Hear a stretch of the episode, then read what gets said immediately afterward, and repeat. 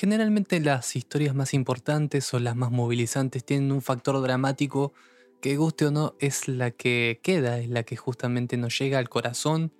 porque generalmente las historias movilizantes se tratan de justamente la llegada al mundo interno, la llegada a esa cuestión que nos es inevitable porque nos conmociona, porque nos sacude de nuestra cotidianeidad y de nuestra vida normal y tranquila, porque generalmente son hechos extremos o acongojantes y verlos nos hace sentir cosas que en nuestra vida normal no las sentiríamos y no podríamos hacer otra cosa más que disfrutarlos, llorarlos, vivirlos, etc. Por eso es que existen tantos dramones en las ficciones, porque la gente necesita tener algo que le signifique una, una variante en, en lo que sería una vida quizás cada vez más anestesiada, cada vez más aplomada y cada vez más distractiva. El fútbol, a pesar de que uno pensaría, y sobre todo cada vez más en esta, en esta actualidad de millonarios y de negocios gigantes, uno no creería que el fútbol tiene historias que son más oscuras, más pesadas, porque nosotros vemos a 22 personas corriendo detrás de una pelota y no vemos individuos, no vemos vidas, no conocemos y quizás a la gran mayoría no les interesa saber que detrás de esa pelota y detrás de esas personas hay una historia y hay historias trágicas, hay historias que forman parte de, del ecosistema y que son cosas que uno quizás no hubiese creído que pasaran hasta que justamente se entera que pasaron. Este programa a, lo largo de su historia ha tenido una sección que se llama El fútbol tiene música, el cual lo habíamos plagiado de un libro de de un escritor exfutbolista español,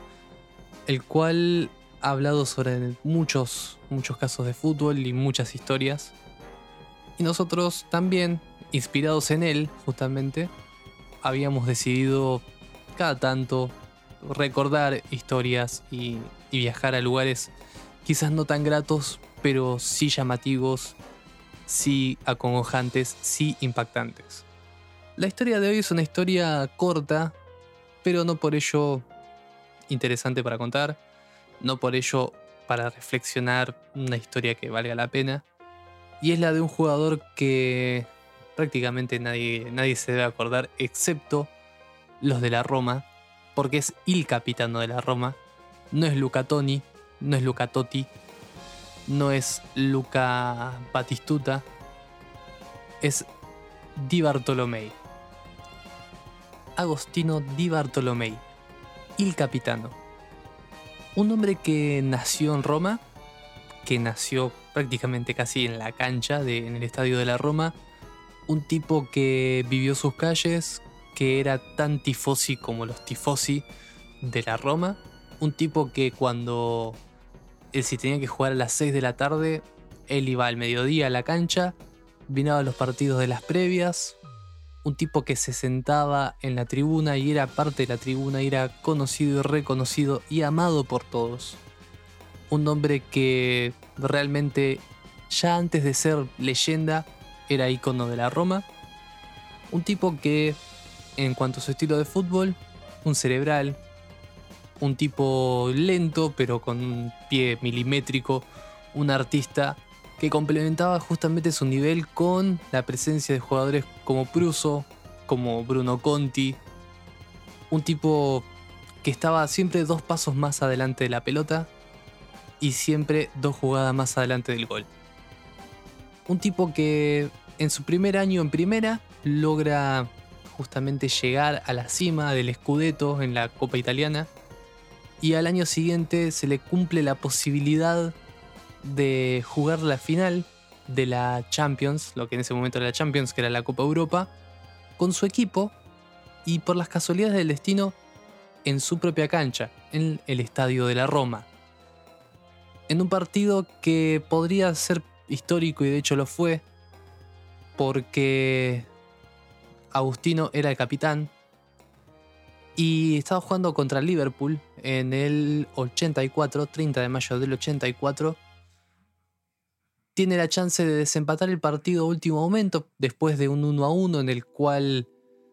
Eh, hay una falta, supuestamente un full contra el arquero de la Roma, que aprovecha Liverpool y mete el gol. Después empatan con un cabezazo de Pruso con centro de Conti, si mal me acuerdo. Y en los últimos minutos, un bochazo de lejos de, lejos, perdón, de Di Bartolomei le da la posibilidad del desempate, pero pega en el travesaño y se van derecho a penales. En penales en los cuales justamente el primer penal lanzado por un jugador de Liverpool termina afuera. Di Bartolomei adelanta y durante 15 segundos Roma es campeón de Europa. Sin embargo, el destino hace que los de Liverpool no fallen y los de Roma sí. Y termina el partido a favor del Liverpool por 4 a 3 en penales. Y con ese, con ese partido empieza la desgracia, porque el director técnico de esa selección, que era prácticamente la Roma, Nils Lidholm, se va, se retira de, de la Roma, pasa al Milan y con el nuevo director técnico y con la nueva directiva de Roma, deciden echar a la figura, al ídolo de multitudes, al hombre de la Roma en sí mismo, al capitano. El capitano pasa a jugar en, el Milan, el nuevo equipo en el cual justamente dirigía Nils Lidholm y se lo lleva.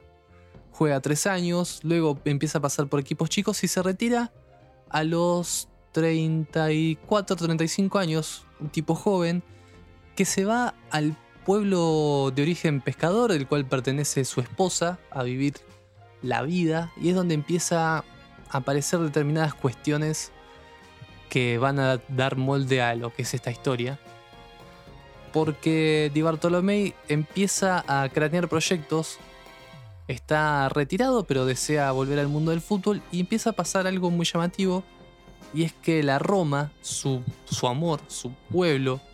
su mundo no le da bola, no lo llaman, no lo convocan, él estaba dispuesto a hacer cualquier cosa, director técnico, jugador, lo que sea. O sea, él estaba dispuesto incluso a, no sé, a limpiar los pisos si lo llamaban para, para la Roma,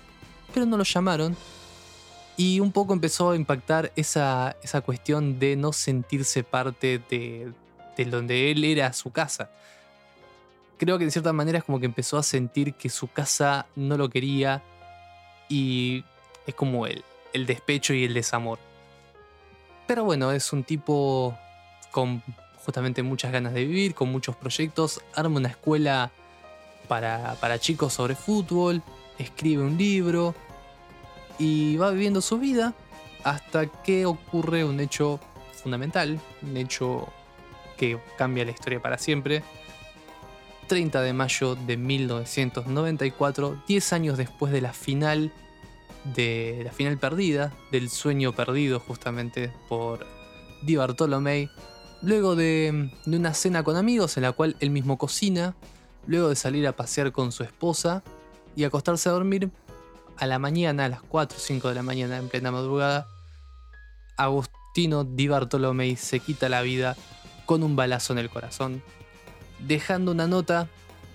en la cual dice que estaba en un pozo en el cual no sentía que no podía salir, y una agenda en la cual tenía tres fotos, en las cuales una era él, otra era él con su esposa y su hijo, y otra era la curva del Estadio de la Roma. Eh, realmente, realmente nos deja esta historia que quizás no sea tan impactante por su duración, porque no es una historia de muchos años, es un tipo que murió joven, con menos de 40 años, un tipo que siempre parecía justamente estar, estar dispuesto a todo, a tener siempre proyectos nuevos, siempre planes nuevos, pero sin embargo la, depresión, la tristeza estaba por detrás de todo ese, ese carisma que él tenía, detrás de ese cerebro que él tenía, un tipo que justamente no era de fiestas, algo muy poco, digamos, habitual en el ambiente del fútbol, un tipo que que era demasiado cerebral y demasiado, digamos, en otro nivel. Para los que sean en Argentina y los que tengan memoria, es como si fuese una especie de Juan Román Riquelme más o menos, quizás un poquito más bocho, pero sin embargo muy raro y muy definitivo este final, que encima es un 30 de mayo,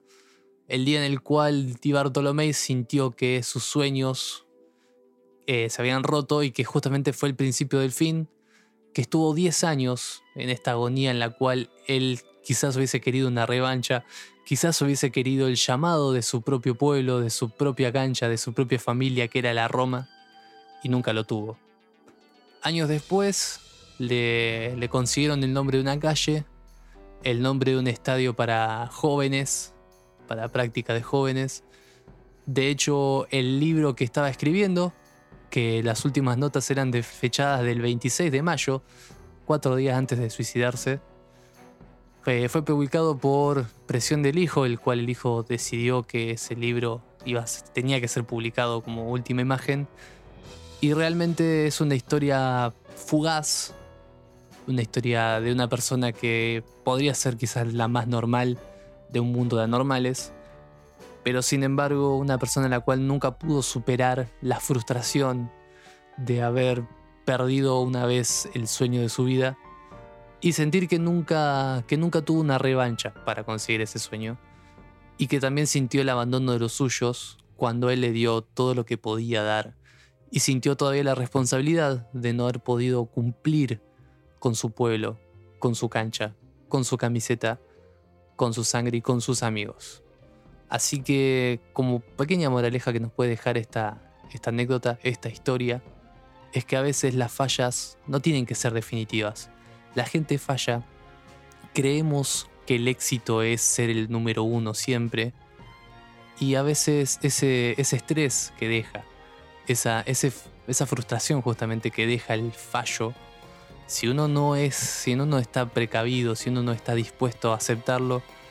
puede terminar 10 años después en un agujero en el corazón por una 38 que tenía guardada en un cajón, yéndose una de las personas quizás más gratas y más buenas de un mundo deportivo, de un barrio, de una ciudad, porque el tren pasa una vez y a veces no hay manos que, alcancen para agarrarte. Como quizás broma macabra, quizás como gesto de amor, vamos a cerrar este programa con una canción de los Beatles. Una canción que a mí me parece que si bien por el nombre no tiene nada que ver, sí es una canción que trata sobre el consuelo ante la frustración de no quedarse atascado en lo negativo que es Hey Jude. Una canción que todo el mundo conoce, una canción muy bonita y como gesto quizás irónico, quizás de amor, porque los Beatles son la bandera de Liverpool, son oriundos de Liverpool y justamente el equipo el cual le arrebató el sueño a Di Bartolomei fue el Liverpool. Esto fue todo y nos vemos en el próximo audio. Espero que les haya gustado esta pequeña narración y si no, por lo menos espero que les guste el espíritu de Di Bartolomei o al menos Hey Jude.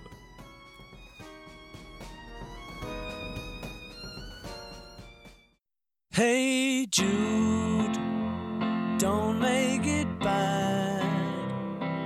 Take a sad song and make it better. Remember to let her into your heart. Then you can start to make it better.